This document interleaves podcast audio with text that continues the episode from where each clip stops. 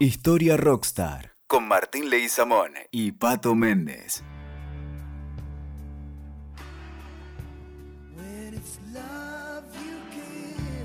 Los otros días eh, contaba Martín Leguizamón la historia de Hipólito Bullard, que la verdad que este, se la conoce poco, poco.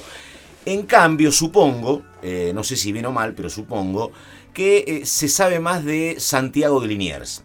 También era francés, este, tiene barrio propio, territorio velezano, tiene calle propia, fue virrey, obviamente, creo que el único virrey de origen extranjero, y también se sabe que lo fusilaron. Estos datos son los que manejo yo, ¿eh? este, yendo a, Google. Tenía 54 años cuando lo matan, pero poco más.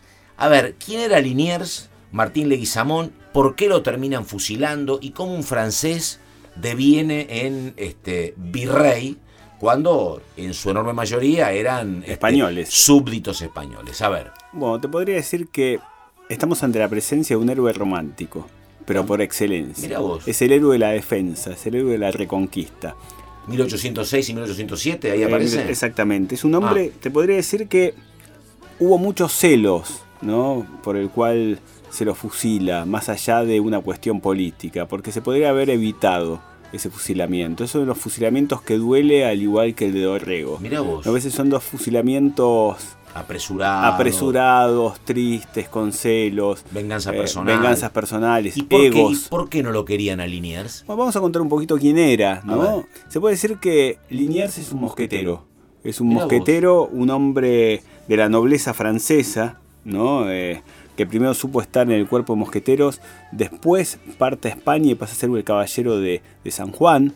Es un hombre que se educa militarmente tanto en Francia como en España, y es un hombre que se ganaba el respeto de enemigos y propios, ¿no? Hasta que la cuestión de los celos lo, llevaba a batirse a duelo por mujeres, de hecho tuvo tres romances bastante fuertes, tuvo nueve hijos, siempre en los distintos lugares que tuvo, pero nunca se separó, siempre fue viudo, o sea, enviudó dos veces y termina, bueno, ella termina enviudando después que lo fusilan en cabeza de tigre. Y te pregunto, este, a ver, en lo que significa Liniers, esa historia, ya que está, te aprovecho, le esa historia de que nos defendimos con aceite hirviendo. Sí. ¿Es cierta? Sí, totalmente. Bueno, pero ¿y por qué Liniers? ¿Por qué un francés, con todos los criollos que había, los españoles, por qué un francés este, se encarga de la reconquista? Pensá que él cuando termina, o sea, ¿Qué estaba haciendo es, acá? Es nombrado caballero de San Juan por España, cuando todavía España y Francia tenían buenas relaciones, era un mosquetero en la corte española, lo designan como funcionario del Virreinato del Río de la Plata. Entonces, ah, ah viaja hacia América. Ah, en España lo designan Exactamente. Y su primer cargo es en Misiones. ¿sí? Él es gobernador de Misiones. Uno de los primeros tiempos la pasa en Misiones y una de las primeras... Lo que eh, sería Misiones, 1700 y pico, 1800 y pico, comienzo del siglo XIX. Y una de las primeras... Todavía el viaje a Misiones es largo. Es largo, imagínate. Y una de las primeras misiones, dentro de esas logísticas y ese espionaje que siempre hemos hablado que se dan, es tomar la isla de Santa Catarina y después Colonia Sacramento. Y él dice que fueron tomadas sin sangre, o sea, fueron, llegaron, tomaron... Colonia que enfrente. Acá enfrente, y Santa Catarina, la colonia portuguesa. Claro. Y retomaba a Misiones, a Posadas, eh, seguía caminando con esa con ese aire de señor, porque lo respetaban mucho. Era un Santa Catarina, yo me equivoco, es Floripa. Es Floripa, ah, claro. él se manejaba, eh, era un marino también, se manejaba llevando eh, mercaderías trayendo para la corona y bueno, comerciaba, interactuaba, tenía posiciones, iba logrando cierta presencia en los lugares que estaba. en, España, en España, lo, respetaban mucho y en Francia también. Todavía estaba bien la relación entre Francia y España. Claro, no, y estoy haciendo eh, memoria ahora, porque vos en algún momento contaste la historia de Bullard que instala una bandera argentina en California. Sí. Ya ahí estábamos recién independizados, no éramos potencia, y acá ni siquiera éramos todavía, éramos colonia cuando este, ocupa Santa Catarina o colonia del Sacramento.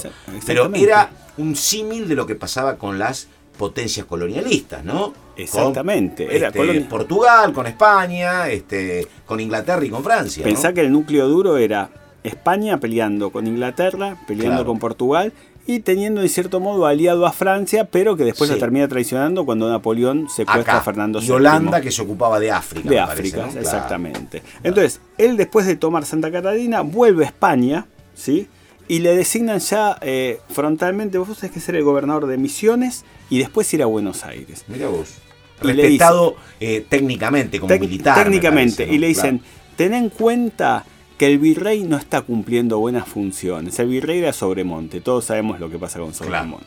Bueno, él desde Misiones cuenta la leyenda que ve pasar los buques ingleses que van a invadir Buenos Aires en la primera eh, invasión inglesa. Con Beresford al mando, me con parece, ¿no? Beresford al mando. Sí. Entonces, en esa primera invasión inglesa, que es la de 1806, Seis. él se conecta ante la, ante la negativa de, de Cisneros de hacer algo, se conecta con Alvear y se conecta con... Hay dos personajes importantes, uno es Alvear y otro es Rodríguez Planes. Con ellos dos juntan 1500 hombres y dicen, nosotros tenemos que defender y retomar Buenos Aires y reconquistarlo, porque Buenos Aires fue conquistado. Claro. O sea, Beresford Se ocupa. desfiló, ocupa, eh, Sobremonte huye Claro. y dice hay que hacer algo. Huye a Córdoba, ¿no? Huye a Córdoba, sí. El marqués de Sobremonte. Virrey y marqués. Entonces ellos crean milicias civiles, que van a ser los patricios después, y ordenan, junto con Mariquita Sánchez de Thompson, a las mujeres para que cuando desfilen los ingleses se les tire aceite, se Ah, les tire ah, ahí está. piedras Esa es la parte que yo no conocía. Supuse que era parte de una mitología, ¿no? Y que era un dato ataquen. de la realidad. Y hay un joven, eh, Miguel de Güemes, que se encuentra en Buenos Aires, que se hace cargo también de las milicias, y es la primera, la primera pérdida de los ingleses porque el río había bajado, los barcos estaban encallados y Güemes con cinco soldados patricios a caballo toman lo que hay en esos barcos. Entonces es la primera derrota inglesa náutica Mirá a vos. partir de una caballería, que es Don Miguel de Güemes, ¿no? Claro, que además, bueno, es una característica de este Río de la Plata que creo que es bastante singular. Exactamente. Esto de que tenés tres o cuatro metros de agua y de pronto en algún momento este, no tenés nada. Me parece que es parte de una, una singularidad muy rioplatense, ¿no? Exactamente. Sí. Eh, las crónicas de ese momento decían que 1600 hombres, 5 personales de caballería y damas paquetas son aquellas que vencieron a los ingleses en su recorrido en la primera invasión. No sé si es este el ingreso de las tropas de Bereford o es este rescate de Güemes, pero eh, parte de la historia se cuenta en Quilmes, me parece. Es la segunda. Ah, ¿viste? En la segunda. Porque él lo nombran virrey interino del Río de la Plata, Sí. una vez que, que pasa la primera. Al ser virrey interino y siendo francés, dentro de los grupos españoles no estaba bien visto. no. Entonces comienza a dividirse la sociedad porteña en ese momento, ¿no? Dicen, pero este francés, ¿qué quiere? ¿Hacia Claro. dónde va? ¿Cuáles son sus ideas de libertad?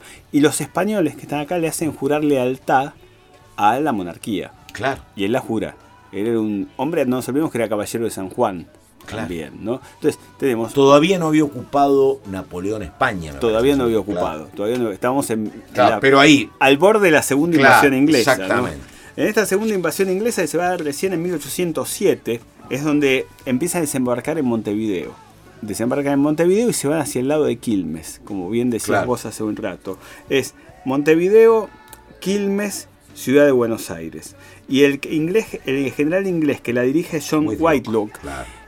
Whitelock es aquel que crea los dragones colorados, las chaquetas famosas, las famosas chaquetas coloradas que ocupan Escocia y que se cuentan, pero atrocidades de lo que hacían con los escoceses o los irlandeses, llegan acá. Y la primera derrota que tienen los dragones colorados Es es en, en suelo argento. Mirá o sea. Whitelock dijo que las chaquetas coloradas no habían corrido nunca. Y acá tuvieron que correr por el color de lo que le tiraban las terrazas de Buenos Aires. Era el mismo método anterior. Era el mismo método anterior que no lo conocían, no sabían de la, dice, no sabíamos de la ferocidad de la gente que habitaba esas casas. Y perdóname, y ahí ya estaba a cargo de esa defensa, estaba Santiago de Liniers. Estaba Santiago, de, estaba interino. Santiago de, de Liniers como virrey interino y, hay, y estaba Álzaga. Estaba Juan Manuel de Álzaga que se puso a su disposición y atacó ferozmente a los ingleses con los civiles. O sea, eh, tiene pasado mosquetero, presente en este momento de virrey este, interino, hombre clave para recuperar este, Buenos Aires de los ingleses. Y después, bueno, son los años previos, Martín, a la Revolución Revolución de, de Mayo. Mayo. Pero ¿por qué termina fusilado? ¿Qué es lo que pasa? A ver. Cuando se produce la revolución en 1810, él esa, o sea, cuando se acaba la, la, segunda invasión inglesa, designan, él era, no nos olvidemos que era virrey interino, claro. y designan un virrey español. Y ahí llega Cisneros. Cisneros se hace cargo y él se va a Córdoba. Cuando se va a Córdoba, estaba muy tranquilo en Altagracia, con su familia, con sus amigos, con su grupo y se produce la revolución. Eh, Liniers nunca fue bien visto ni por Mariano Moreno ni por Larrega, dos personajes claves en la revolución. No toma ninguna partida y un amigo de él, que es el obispo Rodríguez de Orellana, le informan de los hechos, primero del 22 de mayo y después del 25 de mayo. Estamos ya en vísperas de celebrar las fechas patrias en este 2018. Sí. Y él, por su respeto al rey de España, que había sido secuestrado por Fernando por Napoleón, él se mantiene firme con España. Entonces esta revolución no tiene que ser. No nos olvidemos que... Liniers. Liniers. Él había sido el héroe de la reconquista el héroe de la defensa. Él había formado junto con Cornelio Saavedra a los patricios. Él había coacheado a las mujeres de ese momento para que defiendan. La resistencia civil. Eh, pensemos que es una, un Buenos Aires donde los esclavos tenían participación. Era el único lugar en el mundo donde los esclavos podían quejarse en un tribunal si sus amos los trataban mal. Por eso los amos pelearon codo a codo con... De hecho, los esclavos... los esclavos son los prolegómenos de 1813, ¿no? Exactamente. Los, los esclavos junto con Martín... Eh, Martín Thompson, que era el marido de Remedios Escalada, él ordena ese ejército de esclavos que va, a ser, después, va después, después va a ser el 31 que dirige Dorrego y que cruza los Andes con San Martín y los ordena. Él coachea el camino. Dicen que Liniers tenía un carisma muy fuerte. Primero le decían el bello Liniers, ¿sí? porque era buen mozo, rubio, sabía vestirse, montaba bien, sabía hablar, tomaba bien, sabía cómo eh, bueno, darle lugar a cada uno. Formación este, francés y. No olvidemos de los mosqueteros. Atos y demás. Atos, Potos y no nos olvidemos de Cyrano Bergerac como capitán de mosqueteros. Exactamente. Entonces, eso molestaba en cierta medida a Moreno, porque dice, más de una vez lo, lo puso incómodo en distintas tertulias. Y Moreno era un hombre bravo, todos tenemos la imagen de ese imaginario social del Villiquen, de Antiojito Moreno pensando. Moreno, ah, Moreno supo enfrentarse a Saavedra, a Paso, le cuesta la vida, la lo terminan matando, ¿no? El grupo que siempre llamamos de la sociedad. Sí, yo lo asocio, perdóname, a Liniers con Saavedra y con una posición más conservadora. ¿No es lo mismo o sí? Lo que pasa es que Saavedra. Queda al lado de los revolucionarios. Queda al lado de los revolucionarios. Es el ala, es el ala menos combativa, pero del lado de la revolución. Este Linier queda enfrente. Saavedra fue compadre él en las dos invasiones inglesas. Pelearon con Coca-Cola. Los patricios salen de, esa, de, esa asociación, ¿no? Menotti más de una vez dice que tenés que tener eh, un socio para poder llegar a un área. Sí. En términos futbolísticos, los dos socios que le ganan a los ingleses en las invasiones son Saavedra y Liniers.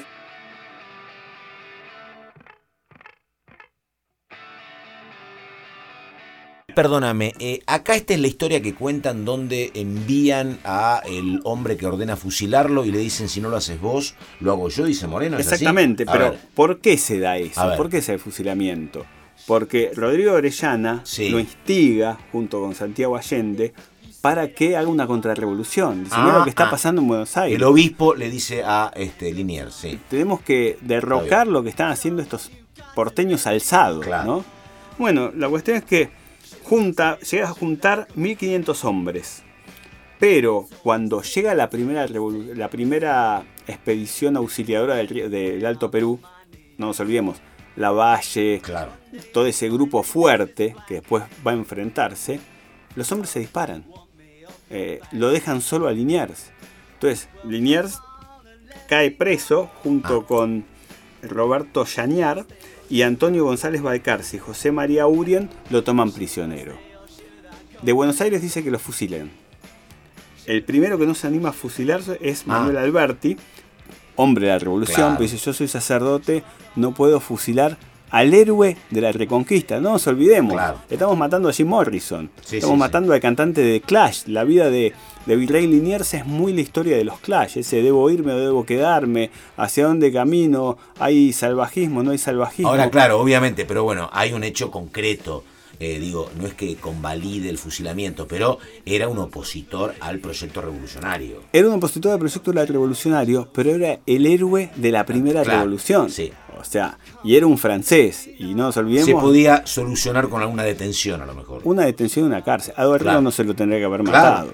Claro. Entonces, lo que duele, y que le duele a la sociedad, y de hecho, San Martín no hubiese estado tanto de acuerdo que lo fusilaran a Liniers es ese fusilamiento tonto. ¿Por qué pasarlo por las armas con un hombre que dio tanto? Me acuerdo de, eh, si querés, en estas historias de eh, fusilamientos trágicos, ¿no? Donde además no solucionan nada y agravan las cuestiones.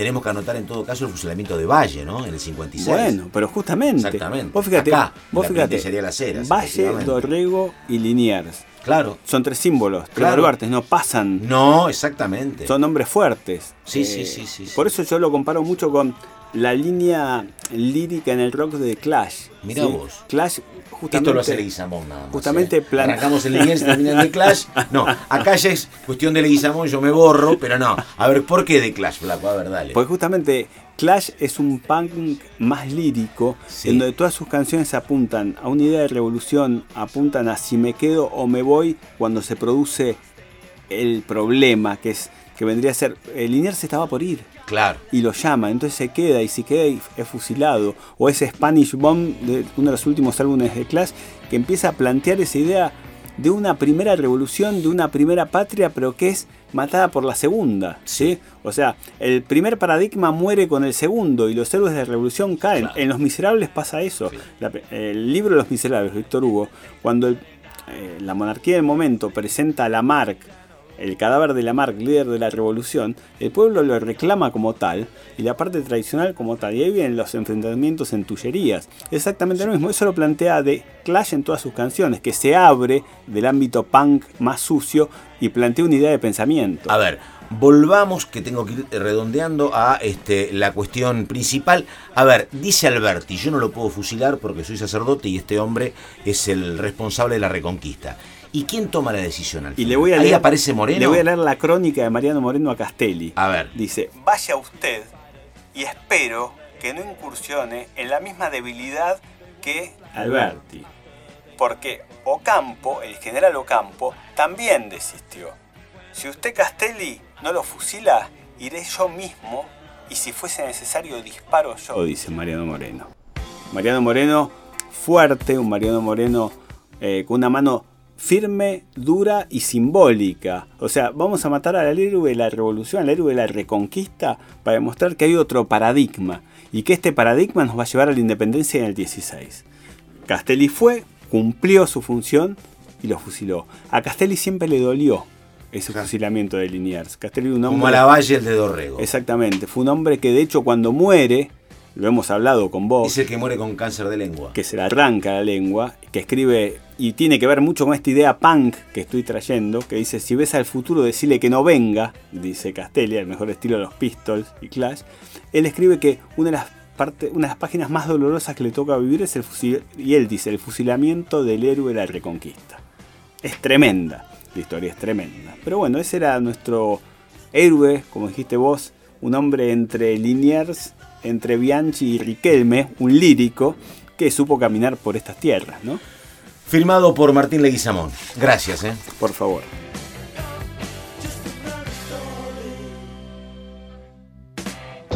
Escuchaste Historia Rockstar con Martín Leguizamón y Pato Méndez. WeToker. Sumamos las partes.